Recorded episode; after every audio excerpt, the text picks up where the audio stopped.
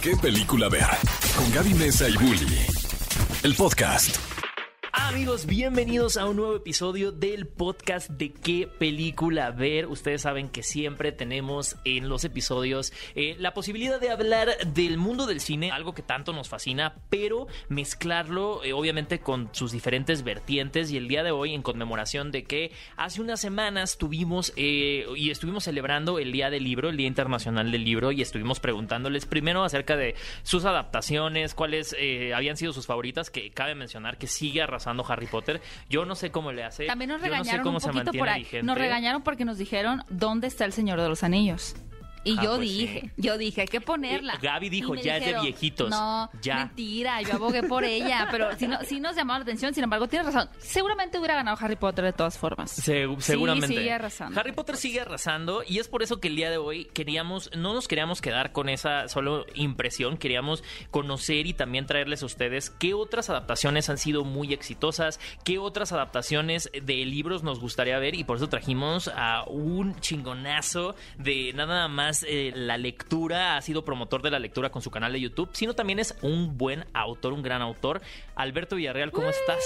Hola, muy bienvenido. bien, gracias. Qué bonita presentación. Oye, pues es que ah, tenía un, un ratote que no, que no convivíamos en un, en un video o en algo así. Que de- no nerdeaban. No nerdeábamos. Es muy a sí, gusto nerdear. sí. Y es muy a gusto nerdear contigo porque la verdad es que sí eres, eh, no nada más, además de, de- de ser autor, sino eres un lector asiduo. O sea, yo veo que en Instagram siempre estás subiendo que estás leyendo entre novelas y otras novelas y sobre todo también eh, que tienes mucho conocimiento de entrada de, la- de las novelas juveniles que normalmente son las que llegan a adaptación de cine, ¿no?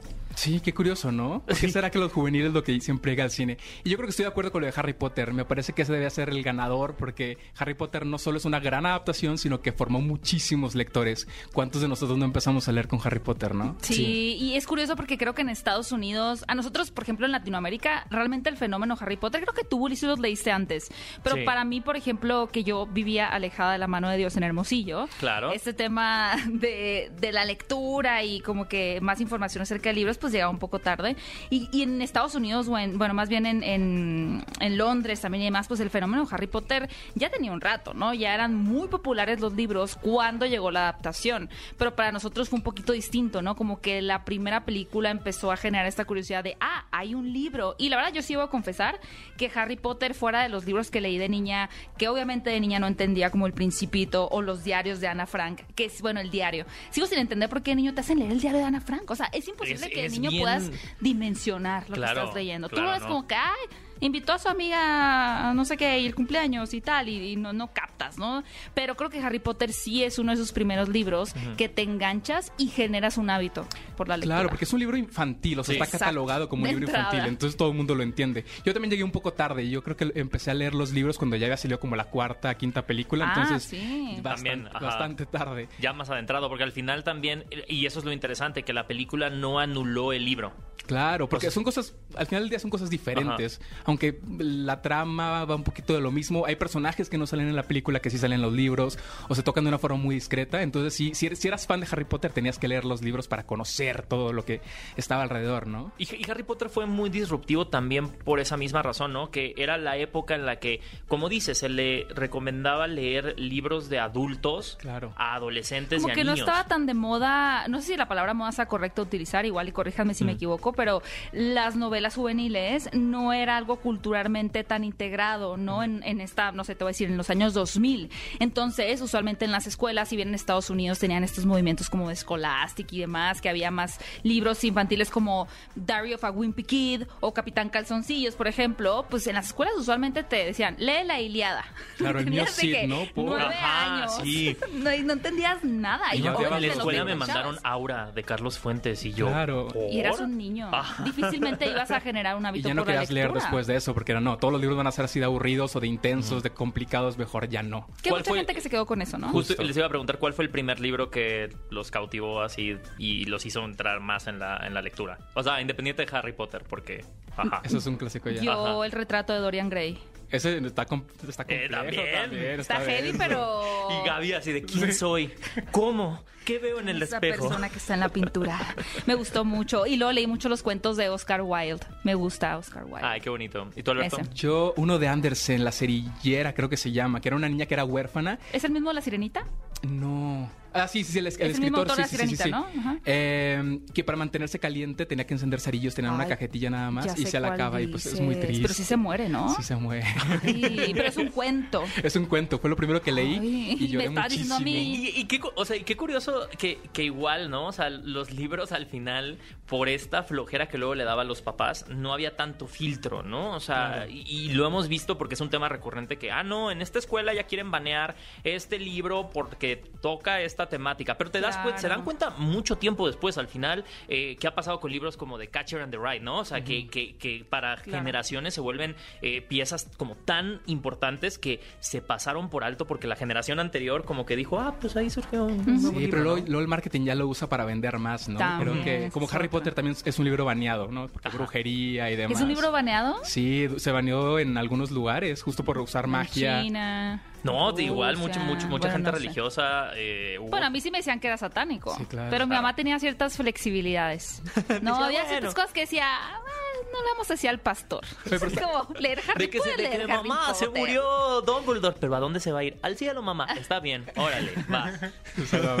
Me parece curioso que los libros que leímos de niños no son libros para niños. Exacto. No. Pero yo creo que el simple hecho de que no fueran obligados por la escuela y que nos los hayamos encontrado por ahí o algo, ya era, ya conectabas con él. Porque si te dicen tienes que leerlo, ahí ya te bloqueas y no, no lees lo que te están pidiendo en la escuela, ¿no?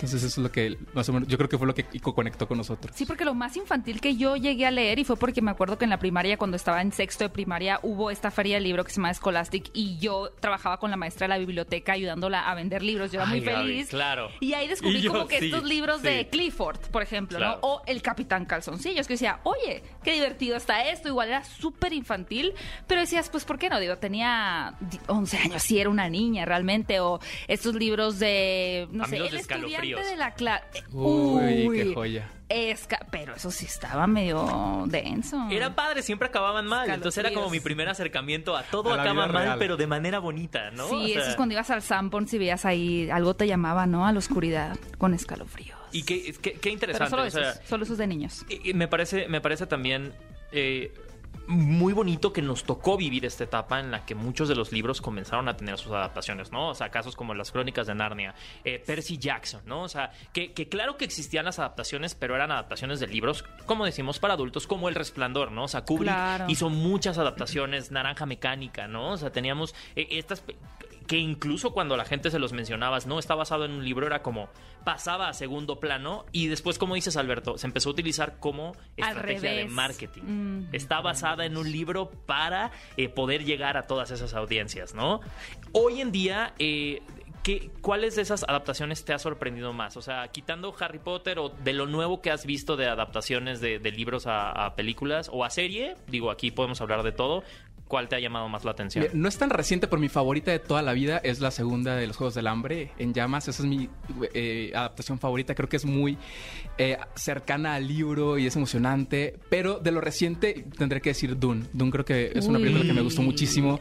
El, pero siento que las adaptaciones, es- no sé, como que chocan mucho. No me parece que sean como tan cercana a- al libro Dune, por ejemplo. ¿Y, y- y- y crees que está bien que, que el autor y por lo menos el director de la película tengan como sus, sus takes separados sobre, Sí, sobre la historia? Por completo. Al final del día creo que son productos diferentes, ¿no? Entonces hay cosas que por más que intentes pasar la pantalla no se va a poder. Y el, el tratar de buscar que sea tan correcto, tan eh, cercano al libro, pues termina por a lo mejor arruinar el producto final, ¿no? Entonces esas licencias me parecen maravillosas. Creo que se vale cambiar el producto para contar la misma historia de una forma diferente. Bueno, que, que me da mucha curiosidad porque Stephen King en su momento detestó la adaptación del Resplandor, tanto Y que todas. salió en el estreno a decir, esto jamás yo lo hubiera hecho, maldito Kubrick, hay que boicotear la película. Y luego te das cuenta y dices, espérate, la película es puede ser incluso superior al libro por esas libertades que tomó el autor. Sí, pero los autores son súper aprensivos, ¿no? Hay muchos que no quieren su libro hecho película nunca y están ¿Hay algún caso famoso de eso? Como que yo nunca Sí. quiero ver mi libro adaptado y que sea como muy popular. The Catcher in the Rye no, es- creo que es uno de esos casos, ¿no? ¿Esa nu- nunca se fue película? ¿O será Mm. que sí? No, yo nunca no leí ese libro, pero todo el mundo me dice que es aburridísimo. A mí me gusta mucho. Sí te es- gusta está- está mucho. ¿Nos puedes decir un poquito para quienes no lo hemos Pues, leído de qué trata? Básicamente es la vida de, de un adolescente que va ahí como explorando su vida, el crecer, como encontrarse con las desilusiones del camino. Eh, es un- no, es- no es una trama súper interesante, pero creo que el personaje eh, tiene pensamientos y monólogos muy, muy padres, que creo que es lo que conecta con, con los jóvenes. ¿Lo leíste lee. en inglés o te gusta más leer en español? Eso lo leí en inglés, Ay, prefiero que leer se me en hace tan español. difícil luego a veces leer libros en inglés. O sea, A menos de que ya ese tengas libro como no, no lo leería en Por ejemplo, tal vez leería eh, Harry Potter en inglés, Sí. pero este The Catcher in the Bueno, a In the muchos. Rye. In the Rye o sea, hablamos otra vez del en fenómeno de. Harry Potter. Como muchos de los libros de Harry Potter se tardaban en mandarlos traducidos, Los leas en muchos nos tuvimos que echar en inglés. Entonces creo No, que sí hubo una generación pero- que mejoró su inglés simplemente por, por la, el ansia de saber qué pasaba con la historia de Harry Su Potter. comprensión de lectura. Yo leí Su reading Dune- comprehension. Yo leí Dune en inglés y No, lo- te pasaste estuvo, de ay, lanza. estuvo difícil porque se veían palabras muy raras y yo no entendía por qué estaban buscando la especia y no, sé- no entendía nada. La especia. Sí, no, sí, a veces en español. digo, hablemos de, ah, no sé, Shakespeare, ¿no? Por decir algo así. Evidentemente, incluso con la traducción en español, tienen cierto vocabulario que tienes que googlear de qué significará esta expresión. Claro. En inglés, pues es más Que complicado. Dune ¿no? es un libro reciente, ya tiene que tendrá como 50 años Sí. ya afuera. ¿Dune? Sí. Sí, bueno, Tolkien, sí. le- leer a Tolkien en inglés igual, o sea, que el otro día también te decía con la tragedia de Macbeth que te decía, no, la tuve que poner en español. ¿Por película, qué? ¿no? Pues porque no, o sea, el ritmo, el ritmo al que iba y el fraseo que tiene en inglés, Dijiste, no estoy entendiendo, no soy tan nativo. Fíjate que no llegué a esos niveles No, de nativo. Y Alberto, tú, tú te, o sea, te gusta, intentas leer los, los libros en su idioma original, hable- hablando en inglés, ¿no? Porque imagino, pues, si el- es este de Dostoyevsky, pues igual y no te vas a rifar tanto.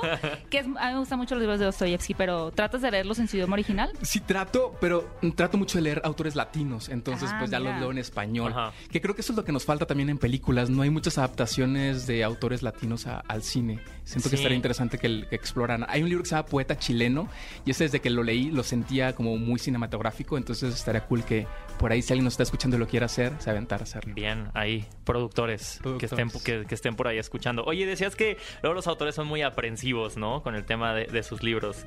¿Tú cómo serías eh, dando esa libertad creativa a un director para tomar alguna de tus historias? Yo regalo mi libro, o sea, que, él, que le muevan lo que quieran. Siento que justo lo- todos van a buscar sumar, ¿no? Siento que podemos agregar otros, otras ideas a la mesa y no cerrarnos a lo que yo hice es lo mejor que se puede hacer, sino justo ir, a- ir agregando diferentes puntos de, de vista que enriquezcan la historia. Entonces yo, mira, de nuevo, si alguien nos está escuchando y lo quiere hacer, ahí está ocho horas que me recuerdan a ti, lo le pueden mover lo que quieran.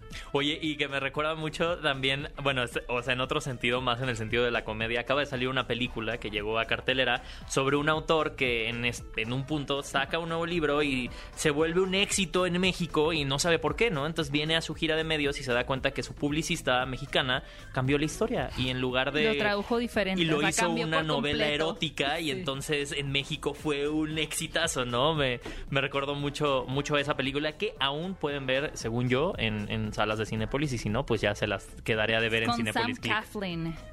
Con Sam Coughlin, Sí. es el protagonista, Ah, ya sé ¿no? cuál es. Yo acabo de ver La Ciudad Perdida, se ¿Qué te llama, que también es como de una, una escritora. Esa- que esa escribe premisa estaba digo, yo, divertidísima. yo creo que las estrenaron con en es por con toda la intención, Es ¿no? demasiada casualidad. Ajá, que Porque se- se es como que lo mismo, ¿no? Como que novela, o sea, como que autores de novela erótica sin querer saliéndose de control en una aventura en otro país.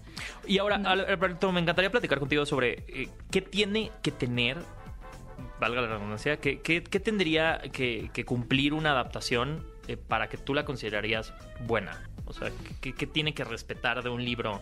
eh, o por lo menos del libro que a ti te gustaría haber adaptado al cine. ¿Cuáles son esos puntos que tú dices, bueno, los voy a chequear. Híjole, yo la verdad soy muy flexible. O sea, creo que podría permitir muchísimas cosas y yo lo podría seguir considerando una buena adaptación.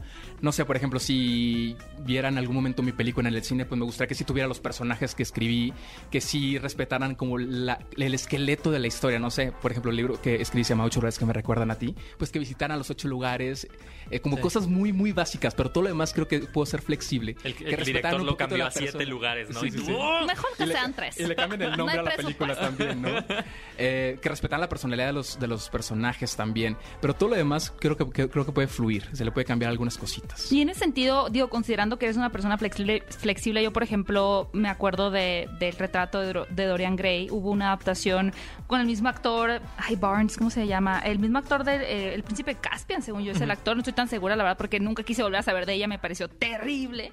O sea, la convirtieron como una, una orgía la película. O sea, era como muy sexual todo. Y quizá yo no le di esa lectura cuando leí el libro, pero sí me recuerdo que también tenía una muy mala calificación. O sea, fue una película no bien recibida por la crítica. A mí no me gustó. Y yo sigo esperando una buena película del retrato de Dorian Gray.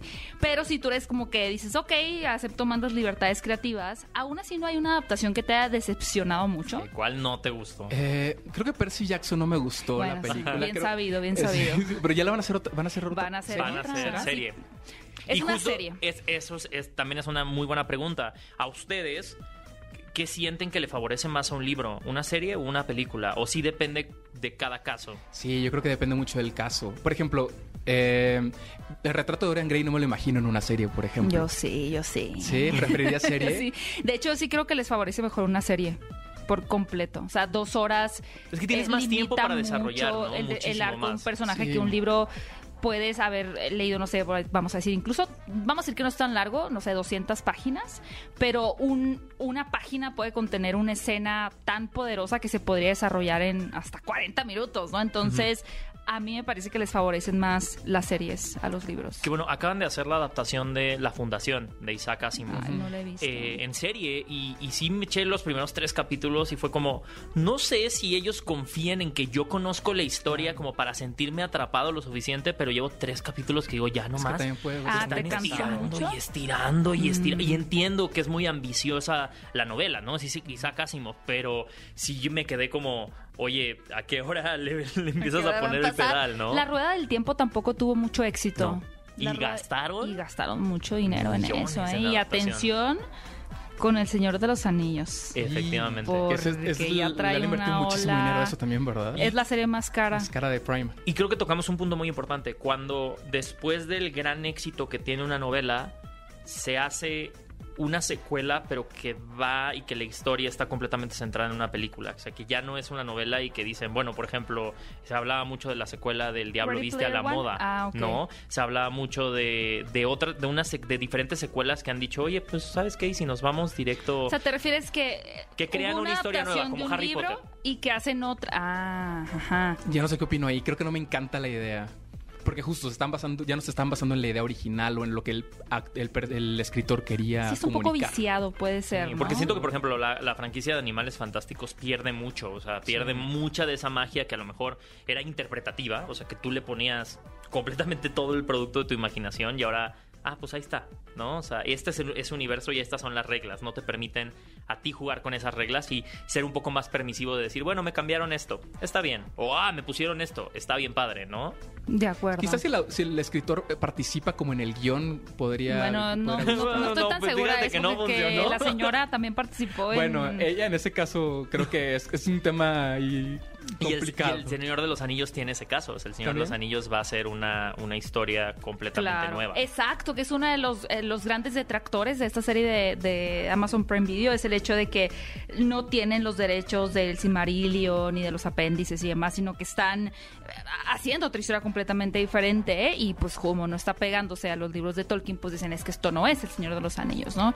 Sí, Igual creo, creo que, que no funciona tanto. Dejar ir, porque al final del día solo lo vas a pasar mal si estás tratando de controlar todo. Yo creo que hay que fluir y si está cool, a- que- aunque no seas 100% apegado al, li- al libro o a la historia original o a las precuelas o a lo que sea, pues ya disfrutarlo. También ahorita me vino a la cabeza como el caso de Heartstopper que acaba de salir la, Ajá, la justo. serie, ¿no? Que ya, ni ya la voy siquiera a es una ver porque ya novela. van tres personas que hoy Y- me y es dicen una novela de esta gráfica. serie. Justo estábamos hablando de eso y, y mismo estábamos diciendo que la directora del, del proyecto y la productora ejecutiva es la autora. A ver, cuéntanos, Pues es yo no estaba directora. enterada. Yo lo conozco mucho de... Empecé a ver el primer capítulo, no, no he visto mucho de la Pero está basada en una novela gráfica. Es una novela gráfica, Ay, no, no, es un- no es una novela que No es un no, es, no es- no es como un libro, narrativa, no, sí, ajá. Y eso nunca, no, no, no sé si hay otro caso por allá afuera, pero nunca Sí. me ha tocado. Bueno, por ejemplo, Blue is the Warmest Color, esta Ok. película francesa está basada en una novela gráfica. Hay varias historias que están basadas ahora también en, en novelas Bueno, gráficas. acabamos de hablar de donde viven los monstruos, ¿no? Que Es un está cuento. remotamente basada en el libro. Ni siquiera toca lo que toca el libro y nada más agarraron a los personajes y contaron otra historia. Siento que ahí está más complejo, ¿no? Porque ya ves a los personajes como están dibujados y ahora verlos en la pantalla siento que puede ser más choqueante para las personas que leyeron el libro. Pero a todos les está gustando mucho Heartstopper, la serie. Entonces, La a mí fíjate que creo que algunas de las mejores adaptaciones que se han hecho de un autor son las de Roald Dahl, Matilda, Ah, claro. la original Las de Charlie, la fábrica de chocolate, las no, la otra.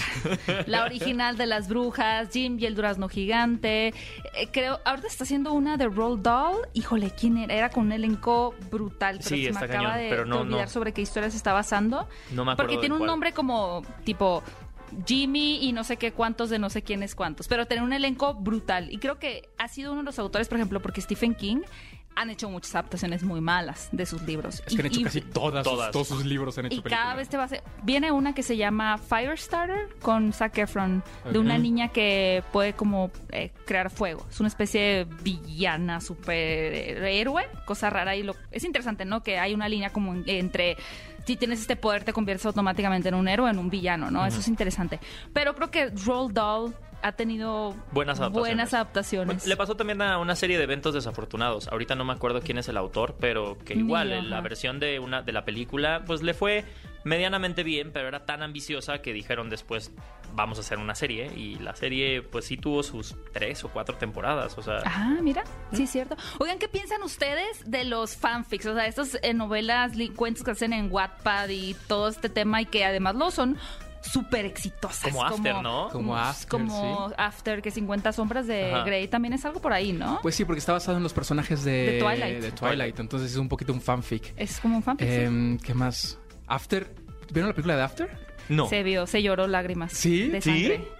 Las primeras dos, sí. A través de Son mi ventana horribles. también acaba de salir, ¿no? Esa ya no, ya no me atreví. Esa- No, pero After son horrorosas, son realmente insufribles. Bueno, es que el libro, yo leí partecitas del libro nada más porque no me aventé todo y, y no, también lo sufrí muchísimo. Sí, es lo que leí en los comentarios de mi video. Me decían, es que yo decía, es que no puede ser. No puede ser que hayan hecho esto en la película. Y me decían, es que así pasa en el libro. Y yo, "Mm, pues, pues, tampoco puede ser. ¿Qué digo? puede ser por dos. Mucha gente también le recriminó a Animales Fantásticos porque al parecer eh, también estuvo como medio basado en un Wattpad que salió de Harry Potter. Seguro que estaba mejor el Wattpad. Estoy seguro, Debe definitivamente. haber muchos muy buenos. Debe haber muchos muy buenos, sí, ¿No? obvio. Y, y ahora, un, un caso muy curioso, que creo que es un nicho de mercado mucho más chiquito, es cuando sale una película y de la nada deciden hacer una novela. ¿No? Inspirada en eso, a que le acabe de pasar a The Batman, ¿no? Matt Reeves hizo una especie como de precuela de lo que pasa en The Batman. Y vamos a sacar este libro, que ya no sabes si en un cierto punto yo nunca he escuchado que alguno de esos productos sea exitoso. Yo creo que no, solo es como un merch, ¿no? Todas las películas de Disney se hacen libro. Planeta tiene como una licencia en donde todo se hace como novela. ¿Ah, sí? Sí, yo, yo no sé, no sé si los niños de verdad lo compren Pero, porque no lo por van a leer al final del día. Hay de encanto, hay de todo. Eso, eso iba a decir. O sea, de películas recientes también existen. Sí, sí, ¿Y sí, cómo? sí, sí. O sea, ¿es libro solo de texto o acompañado con imagen? Hay de todo, hay algunos que son como más novela gráfica, hay unos que son puro texto, hay unos que tienen solo ilustraciones, pero sí todo lo que se, se pone en el cine sale Ah, luego yo en, no en sabía libro. eso. Sí, estamos. Voy ir a comprar. Oye, Alberto, y hablando de, de dejar ir, tú que, tú que eres autor, ¿en qué momento también uno tiene que como que soltar sus historias y ya soltar tu bebé y decir, ahí está, ¿no? Así, ¿cómo vas tú con tu con el proceso de tu siguiente novela? O sea, ¿cómo, cómo, cómo ha sido esa experiencia y más con lo que vivimos hace poquito de la pandemia? Uy, la pandemia fue muy difícil. Yo me sentía cero inspirado para crear, para escribir, para compartir. Pero sí, o sea, una vez que sueltas el libro ya no, ya, ya no tienes control sobre él, ¿no? Las personas pueden opinar lo que quieran, pueden sentir lo que quieran, pueden interpretar el texto de mil formas diferentes. A lo mejor yo le escribí un poema a mi perrita y lo piensan que estoy enamorado de yo no sé quién, ¿no? Eh, pero yo siempre, siempre que sale un libro estoy como tres, cuatro meses como muy al pendiente de todo lo que pasa alrededor y de Es lo lo que que la te iba a preguntar opina. si estabas leyendo las opiniones. Sí, como tres mesecitos. y No ya suena tan los- sano. Sí, no es sano. Por No eso solo, sano. solo, me, solo leí con un tiempo para saber si Con qué hice timer, bien, ¿no? qué hice mal. y ya después lo suelto. Eh, porque sí, es importante recibir retroalimentación. Las editoriales te dan retro de, de, de después, ya que sacas De el libro? críticas y eso no. Solo pues sí te pasan tu reporte de ventas, pero no te dicen si la crítica dice que está padre o que no. Porque además no hay mucha crítica relacionada a los libros, no tanto como con películas, por ejemplo. Entonces, a lo mejor el contacto que puedes tener con, con esas críticas es Goodreads, que es esta plataforma en donde la gente pone lo que opinó. Pero en periódicos y demás no, no hay ese... No hay ¿Por qué crees que sea eso? Pues sí creo que las personas no leen tanto. O sea, si lo comparamos con cuántas películas, con cuán- cuántas personas ven películas, a cuántas personas leen, pues creo que la comparación es absurda. Eh, entonces sí, creo que las personas no, no están tan interesadas en eso. Y cuando leen algo, siempre son recomendaciones como de amigos. No es como que busques las críticas del libro, sino que, ¿sabes? Como en, en la, en la cenita te recomendaron, yo qué sé. La After. cabaña. Ajá. La cabaña. La, la que se cabaña. llama La Cabaña. Oye, por ejemplo, qué interesante que dices eso de que luego la gente no lee tanto y demás. Tú como autor y como realmente apasionado por la lectura, segura ¿cómo te mantienes motivado eh, a construir este, este oficio, ¿no? En un, en un panorama en donde, como bien dices, sabes que no hay mucha gente que lee. Ujú. Creo que lo que me mantiene aquí son las ferias de libro que se organizan pues a través de en todo el país, en Ciudad de México, Guadalajara, Monterrey y como ahí sí se juntan los lectores, ¿no? Entonces te toca hablar del libro y te, te toca escuchar a las personas que leyeron tu libro y saber de qué forma impactó, ¿no? Qué bonito eso. Entonces padre. eso es lo que te alimenta, ¿no? Porque te das cuenta que sí se está leyendo eh, y que las personas están conectando con esa historia lo suficiente para tomar un camión, tomar su coche, ir al lugar donde estás platicando y, y conectar y hablar de, de esa historia. Eh, he escuchado personas que han terminado relaciones por leer mis libros, que han llorado, que tal y tal y tal. Entonces eso, eso me da como combustible. Ay, las relaciones terminadas. Está la leña. La- las relaciones terminadas, según las personas que me han contado, han sido de relaciones tóxicas. Entonces Bueno. es, son- Bien. es para y, es bien. una, y es una forma muy bonita de dejar una huella, ¿no? O sea, a diferencia, Sí. tal vez, por ejemplo, somos creadores de contenido nosotros también y tenemos videos, pero sí hay una sensación mucho más, eh, no sé, más... Que, ¿Cómo puede, no sé qué palabra usar, pero que te llena más el corazón el saber que algo que tú escribiste como tal puede permanecer en, pues en la historia por más años, Claro, ¿no? es Quizá que que, es- nos da desechable como muchos videos y contenido y TikToks y tal que hacemos nosotros también, El pero... y aparte el texto eh, es, es libro, que es- es, materia, se hereda, distinta. ¿no? O sea, se pasa. Exactamente. Es muy íntimo, ¿no? Justo Es porque el libro lo lees tú solito en tu cuarto y lo que sientes es para ti. Eh, es muy, muy lindo. Eh, y sí, justo creo que eso es lo que me alimenta. Además, yo lo uso mucho como terapia, ¿no? Escribo porque necesito escribir y necesito sacar lo que estoy sintiendo. Eh, y que las personas conecten con el libro ya es un plus que a lo mejor no estaba esperando al 100% cuando estaba escribiendo. Porque cuando escribo no sé si eso va a salir a la luz, no sé si las personas lo van a leer o no. Eh, entonces lo hago mucho para mí porque me gusta como ese proceso de, sanación. Sí. ¿Cómo te gusta escribir? ¿Escribes en la, eh, tu como ritual de escritura? Eh, no tengo un ritual tal cual, solo no escribo en mi casa, no me gusta estar encerrado, Ah, necesito ok. ver más personas, entonces voy a algún cafecito y ahí me pongo a, a escribir y a ver como lo que está pasando alrededor cuando ya me frustré de lo que estoy escribiendo, porque también puede ser como muy desgastante, sobre todo cuando es a lo mejor poesía, que sí es como muy introspectivo y estar analizando lo que sientes, Eh, justo como el levantar la mirada y ver a las personas ahí que están viviendo su vida, eh, me recarga también. Oye, ¿nunca has fantaseado con armar el cast de, de la película inspirada en, en tu libro? Eh, no lo he hecho. La verdad es que a mí Qué me encantaría ser, ser, ser el personaje principal de, de mi novela porque pues, está basado en mí, ¿no? Entonces siento que lo Ajá. conozco ¿Te a la gustaría actuar también? Sí, no, nunca he actuado, no sé qué tan bien lo haga, eh, pero podría hacer casting para ser un personaje de mi novela, si es que alguna vez se hace película. Llegarías con bigote, ¿no? Para que no sepan que eres tú, entonces Claro. no, no Es que quién más no, para ¿Qué tal lo es que hizo? estaría súper interesante eso, ¿no? Pues que tú ¿Existe conoces un la caso historia de así No sé. de un autor que haya No. protagonizado una adaptación? Creo de que su hasta libro? ahorita, o sea, lo, como lo más impactante ahorita lo que está pasando con Heartstoppers, que es como la, la autora es, Es la, la directora. directora. de, la, de, de la serie. También las ventajas del cine invisible, creo que el, el escritor era Es el el director. Sí, este Chbosky, ¿no? Y- Ajá. Chbosky, Steven. Chbosky. Sí. John Green también lo hizo con sus ¿También? Ese fue el director de... Puede que John Green no- se haya... eh, sí, puede que sí. Pero actuado no, ¿verdad? No, Actuado actuado no. no. Igual algún ahí cameo se puede, por ahí. ahí tienes un Yo lugar conocí a Nicholas pisar. Sparks. Es un señor muy peculiar. Me cayó bien. Sí. Él también, todas, casi todos sus libros han hecho película, también funciona muy Es que bien. yo, yo pienso que él ya los piensa para película Sí, también. Justo, también es eso, ¿no? Ya hay un trenecito donde si te fi- fichan un libro para una película, de ahí, de ahí se agarran, ¿no? O seguro ya está firmado la película antes de que escriba el libro, ¿no? Y le dicen, "Tien- vamos a hacer esta película, danos una historia. Híjole, Seguramente se me también hace así. presión, ¿no? También. Mucha presión, definitivamente. El saber que te está esperando ahí algo para hacer. Pero hay personas que solo pueden trabajar bajo presión, como yo. y justo hablando de, de la presión, ¿cuándo ¿Para llega- cuándo? ¿Para así, no? cuándo? ¿Cómo nos ¿Para cuándo, Alberto? cuándo? Pues mira, publico el libro el próximo mes, en- Ah, bueno, ya. en junio. Eh, en junio sale el nuevo poemario. Estoy trabajando también en una novela que justo es, no, no lo he dicho antes, pero es como un spin-off de mi primera novela. Ah. Eh, justo queremos llevar el ocho lugares que me recuerdan a ti al cine o a la serie. Entonces toca como crear un universo alrededor del libro. Increíble. Estoy trabajando en eso. Entonces Hay que próximamente. hacer casting. Eso, sí, hay que hacer casting. Vamos a hacer casting. Ya Hay- estamos tengo- medio tengo viejos, no sé qué edad tienen tus... Ah, bueno. Sí, no, tienen como. En, en la novela tienen 19, 20 No, años. no, ya se nos No, pasó el no, Yo creo ya. que es. Mira, en no Élite los personajes élite. tienen. ajá. Yo ya soy maestro de eso. Yo ya así, me la aplicaban a mí. de- Tú eres la maestra Ajá. de los adolescentes. Que tú ya, mira, ya, ya no, no estás tan joven. Alberto, pues qué gusto que nos acompañaras, qué padre tenerte por acá de nuevo, felicidades por absolutamente todo, por el camino que has recorrido, qué padre encontrarnos ahora en estos lugares y me encantaría que también nos, nos dejaras como tú, si le pudieras pedir a un- una, una cartita a Santa Claus de, alguna, de alguno de tus libros que te encantaría ver, eh, de los últimos que hayas leído para una adaptación a cine o película y da- también darles tu- tus recomendaciones, porque yo sé que muchos de los que están escuchando quieren leer algo nuevo, algo que te haya parecido fresco y pues qué mejor que, que tú para decirnos. Algo que me encantaría ver en el cine, que creo que ya se está trabajando en ello, pero desde hace mucho. Entonces yo no sé Ajá. qué tan real será.